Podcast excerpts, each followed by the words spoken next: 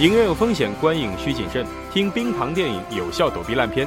大家好，我是本期的主播帕米尔。第八十七届的奥斯卡颁奖典礼啊，已经于当地时间的二零一五年二月二十二日晚上结束了。这届颁奖典礼呢，同样是惊喜与稳重并存。其中的门道啊，让冰糖电影开始为您深度解读。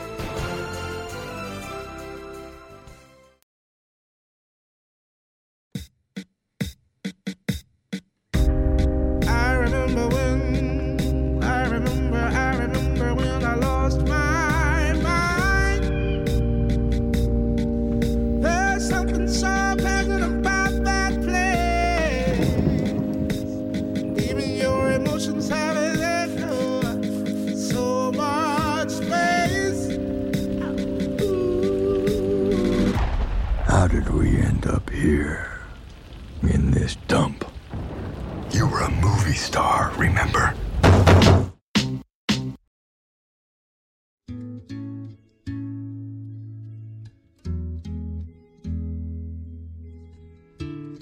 要说本次颁奖典礼的最大赢家呀，可能非鸟人莫属了，鸟人在本届拿下四项大奖，包括最重要的最佳影片奖，可谓是获得了大胜。他非常微妙地叙述了一个所有好莱坞从业者同样都要面对的问题，那就是现在你大红大紫啊，荧幕宠儿，万千宠爱集于一身，可翻过手呢，您就可能衰老、过气儿。再也没有人关注您的任何方面，哪怕呀是你的死亡。迈克尔·基顿直接去问观众：“你们有谁知道法拉夫赛特和迈克尔·杰克逊是同一天去世的呢？”而这个问题也可以问问基顿本人。他在上世纪八十年代成功的出演了两次蝙蝠侠而走红，却又推辞了第三次的演出，从而直接淡出了公众的视野。若不是凭借本片，可能真的无人再能感受到他的存在了。荧幕的内外啊，就这样仿佛融合成了一体。另一个证明呢，就是爱德华·诺顿所扮演的是一个来自百老汇、不羁放荡的戏霸，不仅是和诺顿本人的性格十分相符哈，也是在更高层次点出了百老汇和好莱坞之间一百多年以来的这个微妙的纠葛。而本片又在其中间夹杂着大量的魔幻现实主义的表现，还有复杂的长镜头，配合着大量晦涩难懂的好莱坞内部笑话。使得本片呀多少有点难以让有着不少文化差异的中国观众所接受。如果您没有看懂的话呀，大可不必在意，因为这部片子呀本来就是好莱坞内部的自嗨，呃，自己人看自己人的故事肯定是怎么看都喜欢。此外，关于本片还有一个悲伤的故事，那就是万物理论的男主埃迪·雷德梅恩凭借自己的努力获得了本届奥斯卡的最佳男主角，成为了第一个八零后的影帝啊，非常励志的一个故事。那么悲伤在哪儿呢？悲伤其实就悲伤在另一个方面，我们的小鲜肉在获得影帝的同时啊，也剥夺了基顿大叔这辈子唯一的获奖机会，因为他以后呀也基本就再也没有可能站得离小金人如此之近了。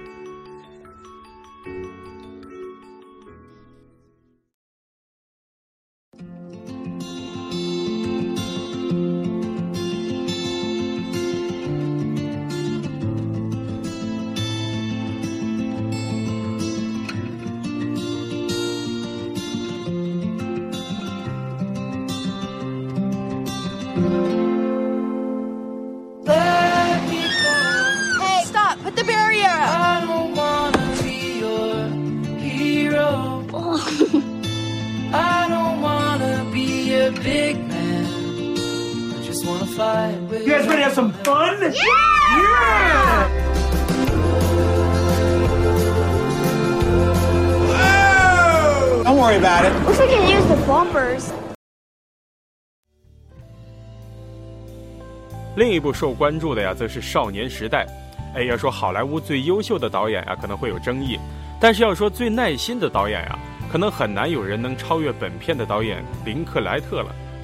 他用了十二年的时间来忠实记录一个少年的成长，使得观众看完本片以后才发现，本片真正的主角原来是时间。你看到一个少女妈妈从瘦变胖再变瘦，离婚、结婚，又离婚；你看到一个少年长高，过一次次的生日，找女朋友又分手，上了初中，上了高中，又上了大学；你看到一个个中年男人的鬓发一点点的变白，一个个少女一点点变得迷人。你看到《哈利波特》流行，再到人人谈论《暮光之城》，你看到小布什被骂，到奥巴马竞选，而这十二年的变化只需要用三个小时来观看，使得影片本身就带有一种宏大的情感，哪怕是生活中最普通的琐碎、细微之处，都会充满了冲击力。说到底啊，我们看这种片都是自己把自己感动了。此外呢，本片还是当代美国的风情画。如果你对美国文化有一定的了解的话，就会发现许多有趣的细节。尤其是本片还描述了美国最普遍的中产阶级和我大德克萨斯州。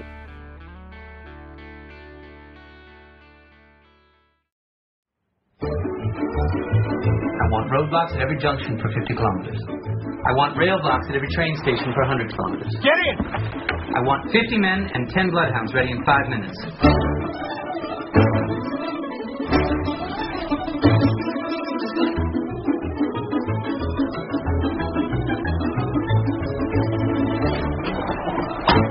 Can't arrest him simply because he's a bloody immigrant. Take your hands off my lobby boy!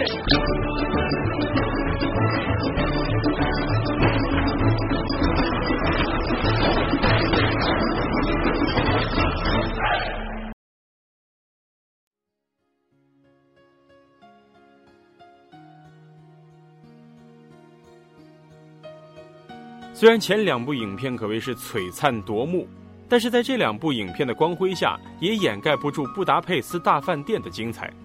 本片获得了服装和化妆等奖项，也从侧面反映出本片的精致华美。导演维斯安德森一向有着自己的鲜明风格，比如对称的结构图、多层嵌套的故事结构、鲜艳的色彩等等。而本片更是将这种技巧啊玩到了极致。甚至让人感觉到好像是饭后甜点吃的太多啊，吃的有点腻。但这并不意味着本片没有自己的内涵。事实上，本片时刻流露出的一点贵族气质，都饱含着一种欧洲精神，象征着高贵而优越。而这一切都在二十世纪被毁灭。安德森自己承认这是在致敬茨威格，而茨威格在他的精神家园欧罗巴坍塌之后饮弹自尽。由此回顾看本片啊，实在是一个悲剧，却又处处在用一种喜剧的方式来展现，这种矛盾本身就是有趣的。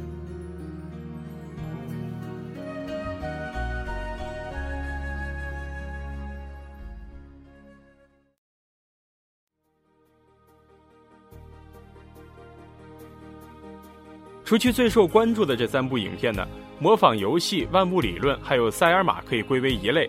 那就是明显的学院派电影，从故事的起承转合到摄影的用光布景，再到所反映的思想主题，都是非常严谨标准，招奥斯卡的喜爱的。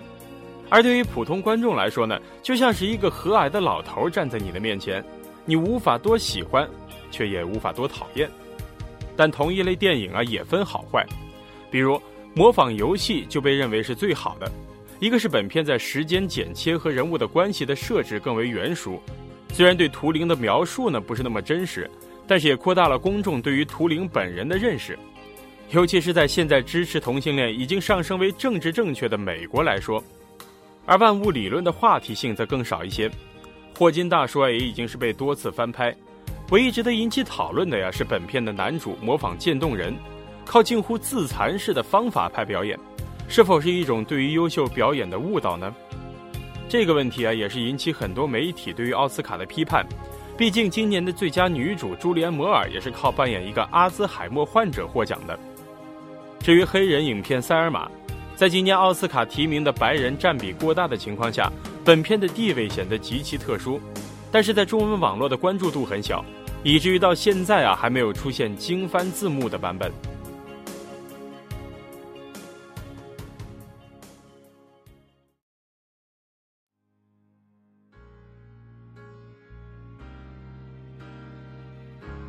此外，爆裂鼓手拿下最佳的剪辑，并不让人感到意外。他的剪辑极其紧凑火爆，就像片中快速敲击的鼓声一样。作为一部圣丹斯系的影片，本片并未有太复杂的任务和场景，框架设置啊，更像是一个标准的励志片。男主从一个学院的替补鼓手，一点点通往乐队大神之路，但是他的导师却十分的偏执，用了大量的辱骂和殴打来试图激励他，让他打鼓打到鲜血遍地。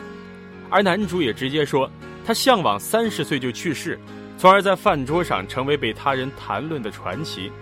这对癫狂师徒的举动给本片注入了十足的黑暗感，让人不寒而栗，转而开始怀疑起成功的本身来。就像是中国的孩子们感触颇深的应试教育一样，可谓是十足的反励志。在奥斯卡关注较少的三部片子中，《消失的爱人》《狐狸猎手》和《夜行人》都是比较黑暗的风格，但无论从片子的质量还是表演来说呢，都是非常的优秀的。而奥斯卡轻视大卫·芬奇和诺兰这样的导演呀，也不是一次两次的事儿了。当然。奥斯卡颁奖季值得一提的影片啊，远远不止以上提到的这些，可能还要包括《性本恶》《至报之年》和《大眼睛》，包括《坚不可摧》等等。我们只是选取了其中最受关注的一部分来讲。不管怎么说，无论奥斯卡遭遇到多大的质疑，它依旧是全世界爱电影人的一次盛宴，就像一场华丽的梦，在梦中我们都沉睡不醒，怡然自得。享受着这世界的每一处美好。好了，那么本期的节目到了这里就已经结束了。